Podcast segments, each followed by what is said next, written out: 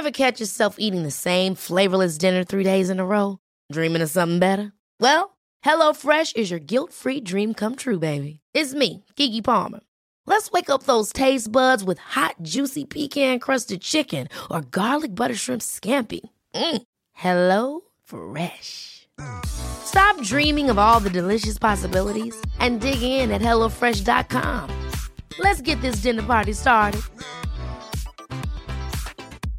Hiring for your small business? If you're not looking for professionals on LinkedIn, you're looking in the wrong place. That's like looking for your car keys in a fish tank. LinkedIn helps you hire professionals you can't find anywhere else, even those who aren't actively searching for a new job but might be open to the perfect role. In a given month, over 70% of LinkedIn users don't even visit other leading job sites. So start looking in the right place. With LinkedIn, you can hire professionals like a professional. Post your free job on linkedin.com slash achieve today. Bonjour, c'est Jules Lavie pour Code Source, le podcast d'actualité du Parisien.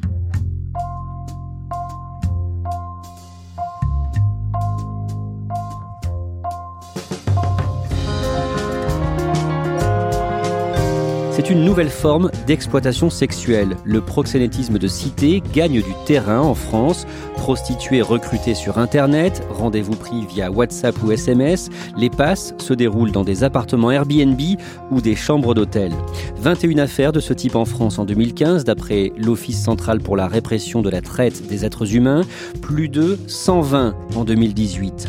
L'une d'entre elles était jugée le mercredi 4 septembre au tribunal de Créteil. Quatre hommes comparaissaient pour avoir prostitué au moins cinq jeunes filles, dont deux mineurs, dans un appartement de Champigny, dans le Val-de-Marne.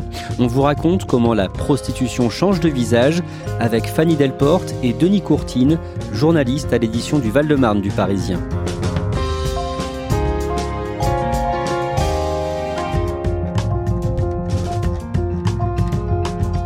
C'est la dernière affaire en date au tribunal de Créteil. Mercredi dernier, quatre hommes ont été jugés pour proxénétisme aggravé. Denis Courtine, vous avez euh, d'abord couvert cette affaire euh, au début du mois d'août. Et ce qui vous a frappé, c'est l'appartement qui abritait les prostituées. Ouais, c'était assez impressionnant d'après les enquêteurs qui sont entrés dans cet appartement. Il est situé dans, un, dans une cité à Champigny, euh, au quatrième étage. C'était un véritable taudis. Il y avait deux matelas par terre, il y avait des préservatifs usagés un peu partout, des lingettes, il y avait euh, la nourriture un peu partout. Aucune décoration, c'est-à-dire quoi C'était uniquement dédié à la prostitution. Fanny Delporte, c'est donc euh, dans cet appartement euh, qu'au moins cinq jeunes femmes se sont prostituées pendant quatre mois jusqu'en juillet dernier. Euh, Il y a deux mineurs donc parmi ces cinq femmes qui, ont, qui avaient en tout cas à l'époque 15 et 16 ans, la plus âgée à 21 ans. Il y en a une parmi elles qui a deux enfants, voilà, qui travaille comme vendeuse et qui va expliquer qu'elle fait ça pour arrondir ses fins de mois. Il y en a une autre qui a fugué de sa famille d'accueil et qui s'est retrouvée dans cette histoire en fait en suivant une de ses copines. Qu'est-ce qu'on sait des proxénètes? Alors, ils sont âgés donc de euh, 18 à 25 ans. Parmi eux, il y en a un seul qui est connu de la justice pour euh, des affaires de droit commun. Voilà, les autres sont totalement inconnus de la justice. Il y en a un qui est euh, originaire de Champigny également, donc l'affaire où, où ça se passe, et il travaillait comme éducateur sportif pour la mairie de Champigny. Quelqu'un d'intégré oui, quelqu'un d'intégré euh, qui s'occupait du football, enfin voilà, qui faisait euh, du football avec les gamins de Champigny. Comment est-ce qu'ils ont recruté les jeunes femmes? À l'origine, ça démarre par une euh, annonce qui est postée sur Instagram, c'est-à-dire qu'ils proposent un, un, plan pour des filles, et donc ces filles vont voilà voir l'annonce, passer un coup de fil, et en fait ça démarre comme ça. Qu'est-ce qu'ils disent en substance hein, dans ce message sur Instagram? Ils disent pas grand-chose, ils disent juste qu'ils recherchent des filles pour un plan, voilà, sans plus de précision. Voilà, ça va ensuite leur être expliqué. Alors d'après elles pas très clairement, c'est-à-dire qu'ils vont continuer à parler d'un plan, mais sans parler de prostitution, sans dire que c'est pour faire des passes, enfin voilà, sans être clair du tout. Donc en gros, ils disent il y a de l'argent à gagner. Voilà, c'est ça, exactement. À quel moment les jeunes femmes en sauront plus? Alors, c'est des filles qui sont originaires de régions parisiennes. Elles prennent le train jusque Champigny, on vient les chercher, et là, en gros, on leur explique que voilà, bah, tu vas faire la pute et on va garder la moitié de l'argent. Est-ce que tu es d'accord ou pas? Et elles vont toutes le faire. Comment est-ce que les proxénètes vont être arrêtés? Euh, Alors ils ont été arrêtés donc le jour où une femme passe un coup de fil au commissariat de Champigny pour dire qu'une euh, autre femme se fait frapper en fait dans un appartement. Les policiers arrivent sur place, donc il y a beaucoup de bruit derrière la porte, des cris, etc. C'est une femme en pleurs qui leur ouvre la porte et en fait dans l'appartement il y a donc cinq femmes les cinq victimes, et quatre hommes, les quatre hommes qui ont été jugés euh, mercredi euh, au tribunal. Donc en fait, ils ont été arrêtés euh, tout de suite. Ces quatre hommes, comment est-ce qu'ils se sont comportés euh, pendant l'audience? Alors ils se sont comportés d'une manière assez euh, désinvolte en fait, en mettant en cause assez rapidement euh, un cinquième homme qui n'était pas au tribunal et qui n'a jamais été retrouvé, un certain Bruno. Ils sont assez désinvoltes dans le sens où ils vont dire je savais pas ce qui se passait, j'étais là pour fumer la chicha. Il y en a même un qui va dire à un moment, moi j'étais juste là pour être assis sur le canapé. Donc en fait, voilà, ils, vont reconnaître un rôle de surveillance, mais pas beaucoup plus. Selon eux, aucun d'entre eux n'est un proxénète. Non, ils vont pas du tout reconnaître leur implication à ce niveau-là. Ils sont assez flous sur euh, la question de l'argent, c'est-à-dire les gains qui étaient générés, euh, les annonces, enfin voilà, toute cette partie-là en fait, ils la réfutent totalement. En résumé, ils clament leur innocence. Alors, ils clament leur innocence. Euh, ils se sont, sur les quatre, il y en a trois quand même qui ont présenté des regrets à la fin de l'audience aux jeunes femmes, à leurs proches, en expliquant qu'ils n'avaient pas du tout euh, conscience en fait de ce qu'ils étaient en train de faire et de l'ampleur que ça pouvait prendre. Ce qui est intéressant, c'est qu'il n'y en a jamais aucun quand même qui va parler de prostitution. C'est-à-dire le mot prostitution sera jamais dit à aucun moment. Ça, ils le reconnaissent pas du tout. Il y en a un qui va notamment répéter plusieurs fois il y avait des filles qui étaient là pour faire de l'argent, pour faire de l'argent, pour faire de l'argent, mais jamais, en fait, le mot prostitution, en fait, n'est jamais prononcé, et ça, c'est assez frappant. Les jeunes femmes, elles ont témoigné? Alors, il y a eu une première audience cet été. Il y a une des jeunes femmes qui était venue euh, pour témoigner. Le procès a été reporté et mercredi, il y avait personne. C'est-à-dire, il y avait aucune des jeunes femmes qui était là. Il y en avait juste une, en fait, qui était représentée par une avocate qui est venue donc pour porter sa voix, en expliquant qu'elle était toujours traumatisée et pour euh, demander réparation. Donc, finalement, euh, on ne les a pas entendus non, pas du tout. Et euh, on a eu très peu d'éléments en fait sur euh, les raisons qui avaient pu les pousser à faire ça. Enfin, par définition, il y avait personne au tribunal, donc euh, leur voix n'était pas vraiment là.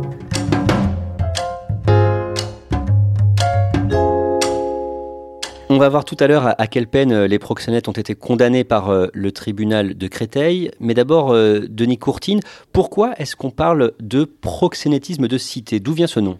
Alors c'est l'expression consacrée aujourd'hui. Est-ce qu'elle est pertinente? Ça, Je suis pas sûr du tout de ça. Certes, ces proxénètes-là viennent sont souvent des délinquants de cité. Les filles, en revanche, ça peut être soit des, euh, gamines qui sont en fugue, soit, euh, soit effectivement de cité, mais aussi parfois d'autres milieux sociaux, euh, parfois des milieux plus favorisés, mais en tout cas, c'est souvent des filles à la dérive. Voilà, mais de tous les milieux. Après, sur les lieux, là où ça se passe, euh, c'est pas forcément non plus les cités. Ça arrive comme là à Champigny au Boulreau. Ça peut être aussi dans des appartements de centre-ville. Ça peut être des appartements Airbnb ça peut être des chambres d'hôtel. Ça se passe pas forcément dans une cité. Des jeunes filles, parfois mineures, prostituées dans des hôtels premier prix en banlieue. Ce commerce illégal s'étendrait dans toutes les zones industrielles de France. En quoi c'est différent des, des, autres formes de prostitution? Alors c'est différents points. D'une part par le profil des filles qui sont déjà des Françaises, contrairement au, réseau traditionnel où souvent c'est des filles qui viennent de l'étranger, sont aussi des filles qui sont très jeunes. C'est pas comme les réseaux traditionnels qui sont très structurés, c'est des réseaux qui sont beaucoup plus euh, bricolés et euh, ce qui n'était pas le cas il y a encore une dizaine d'années où là on avait vraiment des réseaux très structurés. Quand est-ce que vous avez commencé à écrire sur ce sujet? Alors les tout premiers articles qu'on a écrits, c'était en 2017, à une époque où justement euh, les policiers commençaient à être un peu submergés par ce type d'affaires qui sont chronophages parce que ça demande euh, énormément de surveillance. Et donc là, c'est en 2017 ouais, qu'il y a eu les, les, premiers réseaux qui ont été démantelés dans le Val-de-Marne. Et les policiers, clairement, vous ont alerté sur ce problème? Ouais, ouais, ouais, ils, sont, ils nous ont alertés parce qu'ils étaient. Euh, bah, c'est tout simplement un phénomène nouveau, donc ils ont été obligés de s'adapter à ça. Et à l'époque, ils n'étaient pas préparés d'une certaine façon pour démanteler ce type de réseau il y avait trop d'affaires de ce type et surtout il y avait des affaires de ce type. Ce qui n'était pas le cas avant, c'était la brigade des mineurs qui était saisie pour ce, type d'affaires. Euh, eux géraient à l'époque et gèrent toujours d'ailleurs les affaires d'agression sexuelle, les affaires de viol dont sont victimes les mineurs et d'un coup ils se sont retrouvés à, gérer, à devoir démanteler des réseaux de proxénétisme de cité. Et ça, ils n'étaient pas habitués à le faire. Ils n'étaient pas habitués à le faire, ils savaient le faire, mais euh, le problème c'est que c'est extrêmement chronophage. Voilà. Et depuis, ça a changé? Ouais, ça a changé puisqu'ils se sont rendus compte que c'était c'était vraiment compliqué et maintenant le parquet a plutôt tendance à confier ça au SDPJ, à la, police judiciaire. Et qu'est-ce qui vous a le, plus surpris quand vous avez commencé à travailler sur euh, ce type de dossier? Ce qui m'a le plus surpris, c'est le profil des filles, en fait, qui sont vraiment des filles à la dérive, qui sont en fugue. Au départ, tout est fait d'une manière, dans un déni, où c'est de l'argent facile, où pour la première fois, euh, on a l'impression d'être grande, on a accès, euh, euh, je sais pas, on a, on a plein de fric dans les mains, même si ça reste pas ça va vite. Euh, voilà, il y a l'aventure, il y a toutes sortes de choses qui, l'espace d'un instant, les éblouissent un peu, et du coup, elles appellent les copines pour qu'elles viennent. Dans pas mal de cas, on a eu des filles qui justement sollicitaient finalement des, des, proxénètes pour qu'elles puissent gagner de l'argent. Euh, chercher des gens en gros pour les surveiller, pour s'occuper de mettre les annonces sur Internet ou louer un appartement ou une chambre d'hôtel. Elles avaient besoin de, de proxénètes pour assurer quelque part leur protection? Oui, exactement. Elles avaient besoin de quelqu'un. On peut pas aujourd'hui, c'est compliqué de se prostituer toute seule, donc elles avaient besoin d'hommes pour les aider, quoi, à ce niveau-là. C'est bien toi. Hein? Ouais, ouais. D'accord. il y avait écrit sécurisé, je sais pas pourquoi j'ai pas. Sécurisé, tu sais ce que c'est? Non. C'est qu'il y a un gros black devant la porte. Que s'il se passe quoi que ce soit, il rentre, il te défonce. Il y a eu des problèmes, c'est tout. Tu sais, c'est pas tout rose hein, quand on fait ça. Ce sont des très jeunes filles? Elles sont souvent très jeunes, c'est très souvent des mineurs, souvent 15-16 ans, et on a même eu une affaire avec une, une gamine de 13 ans qui s'est retrouvée dans un réseau. Les proxénètes, eux aussi, ont un profil particulier. Autant pour les filles, euh, le, le, profil peut varier un peu. Pour les proxénètes, c'est quasiment toujours le même profil. C'est-à-dire ce sont des délinquants de droit commun qui sont connus pour des petites affaires, du vol, du stup, des délinquants de cité, et qui se disent, bah tiens, on va pouvoir se faire du fric en montant un réseau comme ça de proxénétisme. Et eux aussi, comme les prostituées, sont jeunes. Ils sont jeunes, ils sont un petit peu plus âgés. Hein. Ils sont en général, euh, c'est 18-25 ans. On n'est pas sur du, du proxénète à l'ancienne qui a euh, la quarantaine ou la cinquantaine. Voilà, c'est plutôt des jeunes délinquants euh, de 18-25 ans. Quoi. Parfois, donc, comme à Champigny, ça peut être des jeunes qui ne sont pas connus ni de la police ni de la justice. Ça arrive, ça arrive qu'il y ait des jeunes qui se retrouvent devant le tribunal alors qu'ils n'ont pas de casier judiciaire, alors qu'ils ont, ils ont jamais eu de problème avec la justice auparavant. ils, sont, ils ont vu une opportunité de se faire de l'argent ce qui est sûr, c'est qu'ils se sont improvisés proxénètes. Pourquoi est-ce que ces jeunes euh, se lancent dans cette activité pour les jeunes filles d'abord? C'est pour se faire de l'argent, euh, c'est uniquement pour se faire de l'argent évidemment. Pour elles, euh, c'est un moyen de se faire de l'argent rapidement. C'est uniquement cet aspect-là qu'on entre en ligne de compte. Pour les proxénètes, pourquoi se lancer dans ce trafic? Alors ça pour plusieurs raisons. D'une part parce que c'est facile de monter un réseau de proxénétisme. On n'a pas besoin d'apporter, comme dans le, stupéfiant par exemple, une, euh, on n'est pas obligé d'apporter de l'argent. On vient, il suffit de louer une chambre ou un appartement, de trouver une fille et grosso modo, ça y est, on peut se lancer dans le business. Mais j'ai remarqué que les jeunes maintenant, et eh ben, ils s'en foutent. Voilà, ils en rigolent, ils, même ils sortent avec la fille normale, ils vont aller en boîte, ils vont sortir, ils s'en foutent de ce qu'elle fait.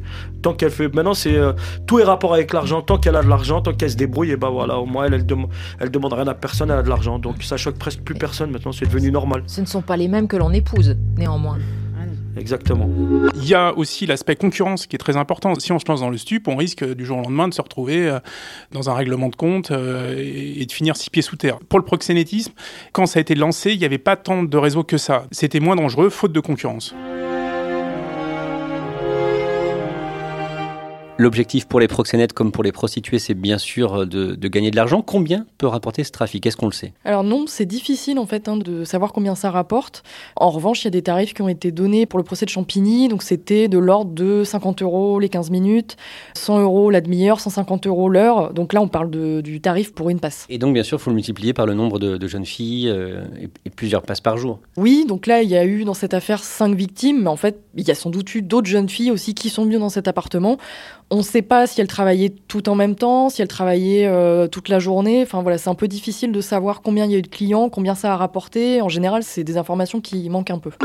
Ça rapporte beaucoup d'argent, mais ça rapporte moins d'argent, sans doute aussi que le trafic de stupéfiants, par exemple. Ce qui caractérise aussi cette forme de prostitution, c'est que tout se passe sur Internet, euh, d'abord pour trouver les jeunes filles. Déjà pour trouver les jeunes filles, soit sur les réseaux sociaux, hein, sur, sur Snapchat le, plus souvent, on va mettre une annonce, euh, pas souvent explicite, mais euh, voilà, où on peut comprendre que voilà, on cherche une prostituée et donc la fille va entrer en contact avec ses futurs proxénètes de cette façon-là. Et pour les clients, c'est la même chose. Ouais, pour les clients, c'est la même chose. Alors là, ils passent aussi par des sites de vente en ligne, grand public, hein, du type Viva Street ou Annonce, où on peut acheter un téléviseur, mais on peut aussi euh, faire une rencontre et donc trouver une prostituée en 3-4 clics. Sur ce site, un poids lourd du secteur, des annonces pour la vente de votre appartement à côté de soi-disant massages. Mais derrière ces offres, des prostituées. Bonjour Shainez, j'ai vu votre annonce sur Wannonce. Salut Aurore. Camélia. Samia. Sonia. Est-ce qu'on pourrait se voir? Merci. À chaque fois, dès les premiers mots, aucun doute possible. Oui, bonjour. Je vous appelle euh, concernant l'annonce de Viva Street. Oui, j'ai 80 euros au bout du fil, il s'agit bien d'une prostituée. 80 euros, d'accord.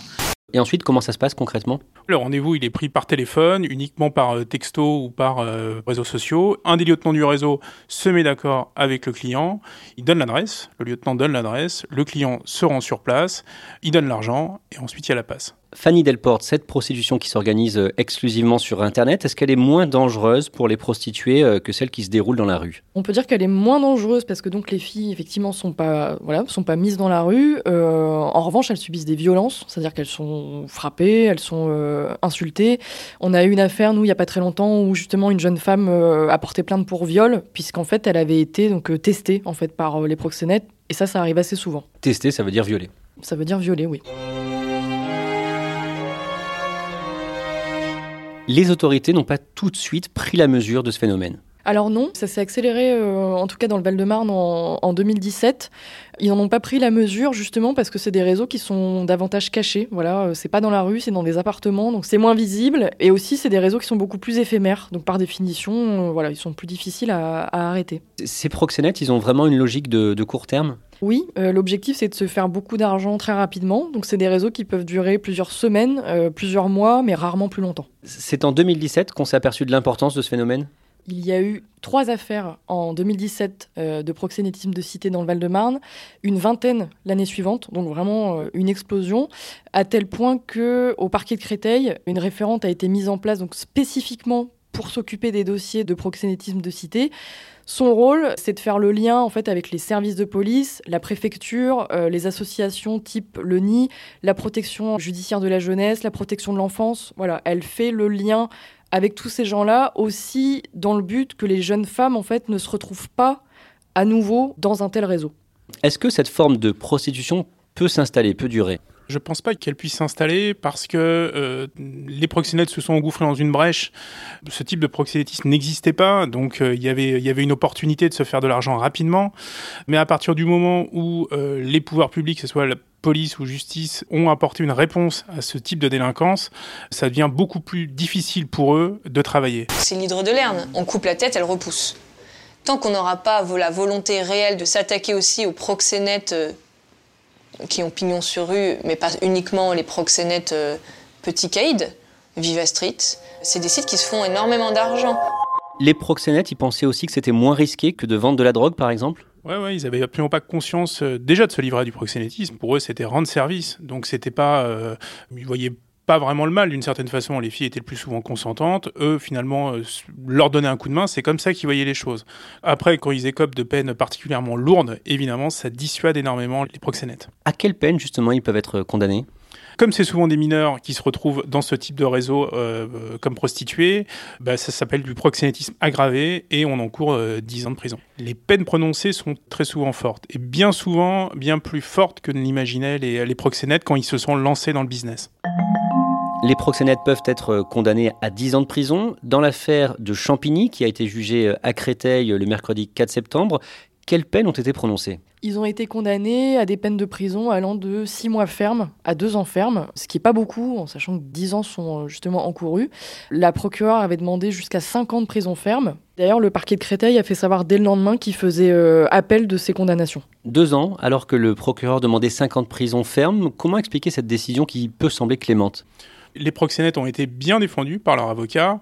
Il a dit tout simplement que le, chef de ce réseau n'a pas été identifié, n'était pas jugé, et que finalement les personnes qui étaient jugées, bah, c'était des sous-fifs, des seconds couteaux, et méritaient donc pas une peine, euh, une peine lourde. Le tribunal a donc forcément dû être un peu embêté euh, dans la mesure où, euh, voilà, est-ce que vraiment on était en train de juger les responsables d'un réseau, ou est-ce qu'on était en train de juger des sous-fifres? Et euh, il a fait une peine intermédiaire, euh, une peine plutôt légère, en disant oui, on les condamne, mais pas lourdement. Merci à Denis Courtine et Fanny Delporte, épisode conçu et préparé par Clara Garnier-Amouroux. Code Source est le podcast d'actualité du Parisien, production Jeanne Boézek, réalisation Julien Moncouquiole et Alexandre Ferreira. Si vous aimez Code Source, n'oubliez pas de vous abonner sur votre application de podcast préférée. Nous sommes aussi disponibles sur Deezer et Spotify et vous pouvez dialoguer avec nous par Twitter ou à l'adresse codesource at leparisien.fr.